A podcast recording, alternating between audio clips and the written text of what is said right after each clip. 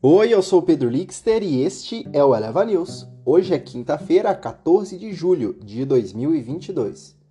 Futuros de Nova York e Europa caem ante novos dados de inflação nos Estados Unidos. IBCBR e mais assuntos no mercado hoje.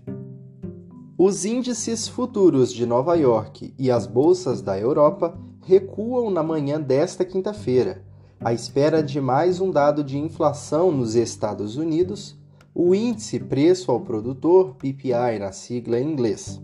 Na véspera, o índice de preços ao consumidor, CPI, de junho surpreendeu com resultados acima do esperado e elevou as chances de uma alta maior do juro americano na próxima reunião do FONC. Alguns membros do Fed já não descartam um aumento de 100 pontos base Rafael Bostic, do Fed de Atlanta, disse que o relatório da inflação de junho sugere que o índice não está se movendo da forma positiva, acenando com a possibilidade de uma alta forte nas taxas.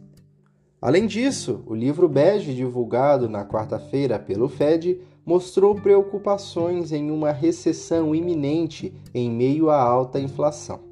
No campo corporativo, a temporada de resultados nos Estados Unidos continua nesta quinta-feira, com JP Morgan Chase e o Morgan Stanley programados para reportar seus balanços antes da abertura dos mercados.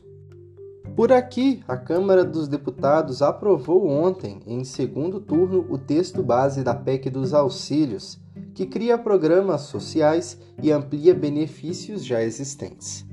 Foram 469 votos favoráveis e 17 contrários à matéria, além de duas abstenções. Os parlamentares rejeitaram os destaques apresentados pela bancada, com sugestão de mudança na proposta. Com isso, o texto segue para promulgação no Congresso Nacional. No fronte econômico, o IBCBR é o destaque juntamente com a utilização das projeções econômicas pelo Ministério da Economia, que serão comentadas em entrevista por Paulo Guedes. Nas bolsas mundiais, os índices futuros dos Estados Unidos operam em baixa na manhã da quinta-feira, com os investidores repercutindo os dados de inflação de junho acima da expectativa e à véspera dos números da inflação ao produtor. Os pedidos semanais de seguro-desemprego também serão acompanhados de perto pelo investidor. Na Ásia, as ações de Hong Kong caíram mais de 1%, enquanto os mercados da Ásia-Pacífico negociaram em alta nesta quinta-feira. Os mercados repercutiram o aperto monetário de Singapura e a queda da taxa de desemprego na Austrália.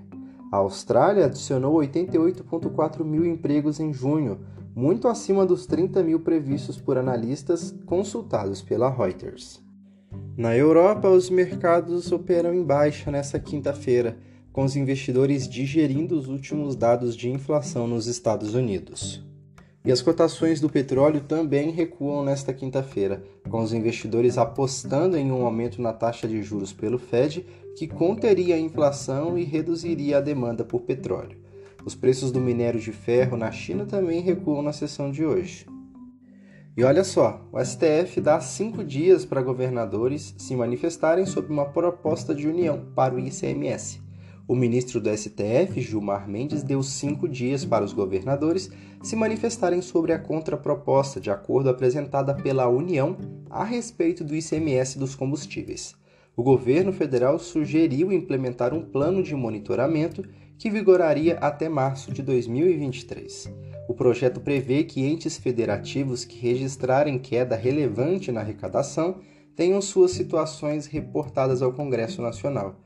Desse modo, segundo o proposto pela AGU, caberá ao Poder Legislativo deliberar especificamente sobre esses casos, afastando-se de qualquer modo a possibilidade de compensação adiantada pela União.